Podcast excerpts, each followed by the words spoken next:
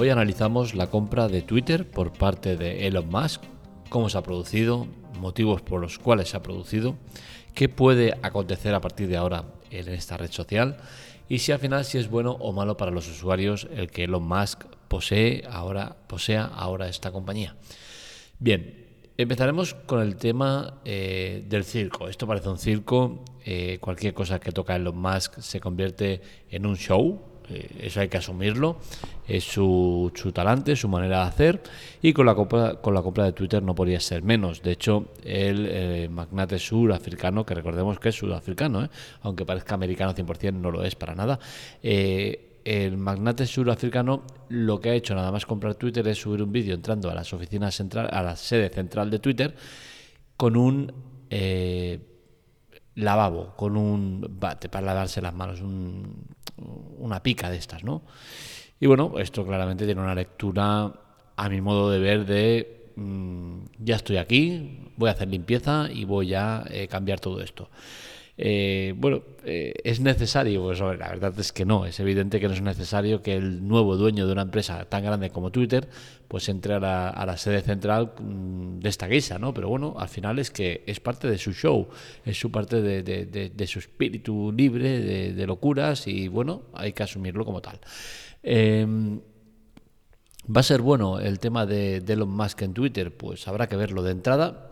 La lectura que yo hago de esta compra es que eh, ha sido una, compra por, hacer algo, ¿no? Porque al final, eh, si vemos los acontecimientos como han ido, Elon Musk presentó eh, una oferta para comprar Twitter, los accionistas la aceptaron, Elon Musk se sentó y dijo, eh, ojito, lo voy a comprar, pero primero me demostráis que, como mínimo la... no sé cuánto tanto por ciento de, de, cuentas son reales y si no, no lo compro.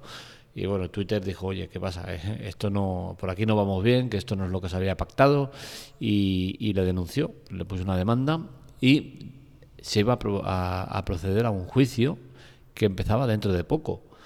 Y la compra de, Twitter por parte de los más, pues tiene un poco que ver con esto, ¿no? Porque al final ha comprado Twitter para no llegar a juicio. Si llega a juicio, veríamos qué hubiese pasado. Elon Musk no le interesaba sentarse a, sentarse a juicio, al ser una persona pública, pues todo esto a nivel imagen eh, queda tocado, ¿no? Entonces eh, se ha apartado, ¿no? Entonces dice, oye, mira, a ver, calderilla que tengo en el bolsillo, 44.000, venga, va, toma, 44.000 millones, me lo compro. Entonces suena un poco a eso, ¿no? Que sea o no sea ya es otra cosa, pero que parece un poco a, venga, va, la compro por, por, no ir a juicio, que, que, estoy muy entretenido y no me interesa. Eh, entonces, esa es la sensación que a mí personalmente me da este, esta compra. En cuanto a si va a ir mejor o peor Twitter, pues hombre, yo sinceramente no soy amante de las redes sociales, Twitter en absoluto. Las tengo por necesidad de, la web, que siempre se ha dicho que mejor asociarlo a una web, tal, tal, pero si no, no lo usaba, porque es que no me interesan para nada. Entiendo eh, su importancia, su repercusión, todo lo que quieras, pero a mí no me gustan. Entonces, Twitter es una de las que menos me gusta. Eh, creo que eh, la dinámica empresarial que llevaba Twitter era mala. Eh, entonces, a nivel empresarial yo creo que la compra es buena porque eh, peor no podía ir Twitter. O sea, Twitter era una, una, red social muy desgastada, muy, muy minada y la llegada de Elon Musk, pues en teoría solo puede traer cosas buenas. Pero claro, por otro lado ves eh, su hoja de ruta y, da un poquito de miedo, ¿no? Porque prima ante todo la libertad de expresión. Y libertad de expresión es sinónimo de liarla parda. O sea, eh, xenofobia, racismo, eh, locuras varias y esto puede ser un caos. Por otro lado, bueno, eh, si hace limpieza, que no lo hará, yo estoy seguro que no lo hará, pero si este hombre entra y dice, oye, mira, a partir de ahora todas las cuentas que hay o se verifican o, o a tomar por culo, me las cargo todas, pues pasaríamos de tener más de un billón de cuentas que tiene a tener pues 300, 400 millones, que es lo que realmente tiene. Entonces, al final yo creo que eso sería bueno para la red social, quitarse de medio a todos los trolls, todos los bots y eh, todas las cuentas eh, inactivas. De esa manera sería una buena manera de empezar una red social diciendo, oye, mira, he llegado, voy a aplicar cambios reales y empezamos por aquí. Pero dudo mucho que vaya a pasar, con la cual cosa yo creo que será un poco más de lo mismo, con un poco de maquillaje y tira para adelante. Lo que sí que sabemos es que eh, Twitter ahora pasa a ser una empresa privada con un solo dueño, Elon Musk.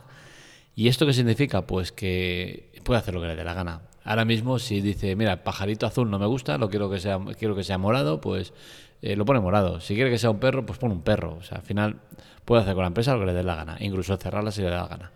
Eh, eso no pasaba con accionistas, que son los que mandan y son los que al final deciden eh, lo que pasa o no pasa en la empresa, por mucho que tuviera un dueño, ¿no? Entonces, bueno, al final esto pues es algo a tener en cuenta y que, que sirva como advertencia de lo que puede llegar a pasar. Por otro lado, tenemos a Elon Musk, que es una persona que está amansando una serie de empresas que yo las veo muy estratégicamente puestas y eh, con un futuro interesante. Recordemos que Elon Musk es el que fundó PayPal, luego lo vendió y a partir de allí su, su carrera es meteórica. ¿no? Con Tesla ha estado al frente de la empresa durante muchísimos años, empresa que ha estado dando pérdidas continuamente todos los años, pero sin embargo los accionistas por lo que hacían era eh, invertir en ella porque sabían que era un producto que a largo plazo iba a ser rentable. Pues bien, ahora empieza a serlo y es una empresa eh, rentable y que, entre otras cosas, es la que es responsable de convertir a Elon Musk como la persona más rica del mundo.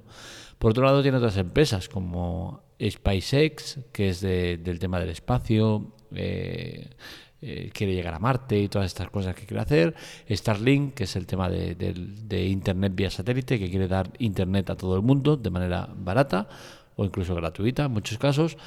Solar City, que es una empresa que se dedica al tema de energía solar.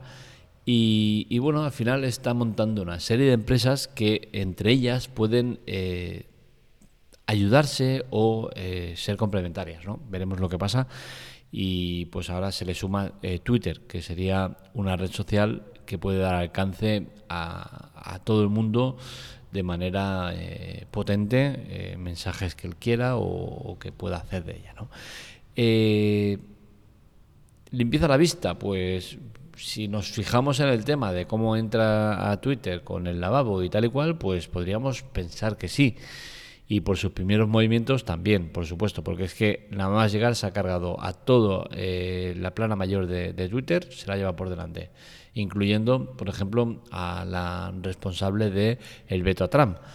Eh, este hombre, desde luego, no anda con historias, eh, es muy amiguito de Trump y lo que ha hecho es llevarse por delante a su mano ejecutora, con la cual cosa es un tío que, tiene las cosas muy claras, eh, no le importa mostrar rencor o, mostrar sus artes y, bueno, ahí está. A mí, sinceramente, ya os digo, eh, a nivel empresario me gusta, creo que es un hombre que aporta aire fresco, eh, revoluciona todos los temas que toca.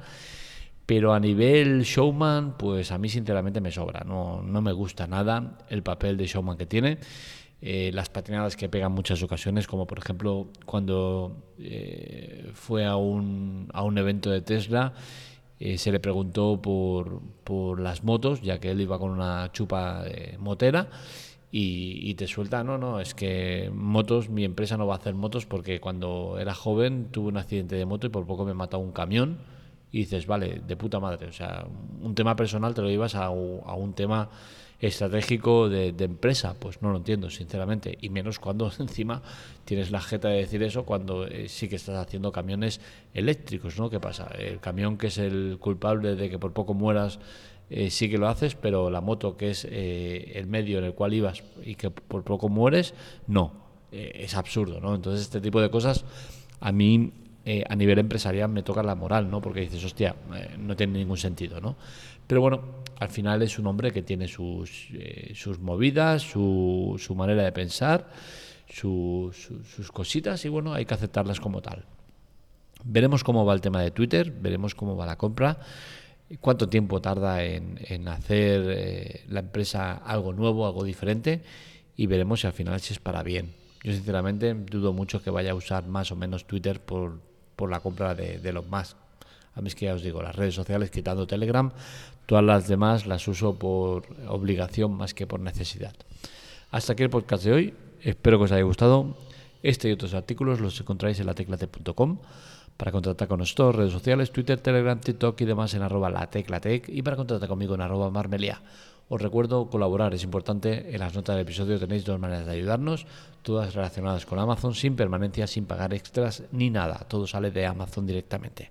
También os eh, recuerdo que tenemos el podcast nuevo eh, y, y también eh, web, que es spoileroff.com. Os animamos a pasaros por ahí series y cine de calidad. Un saludo, nos leemos, nos escuchamos.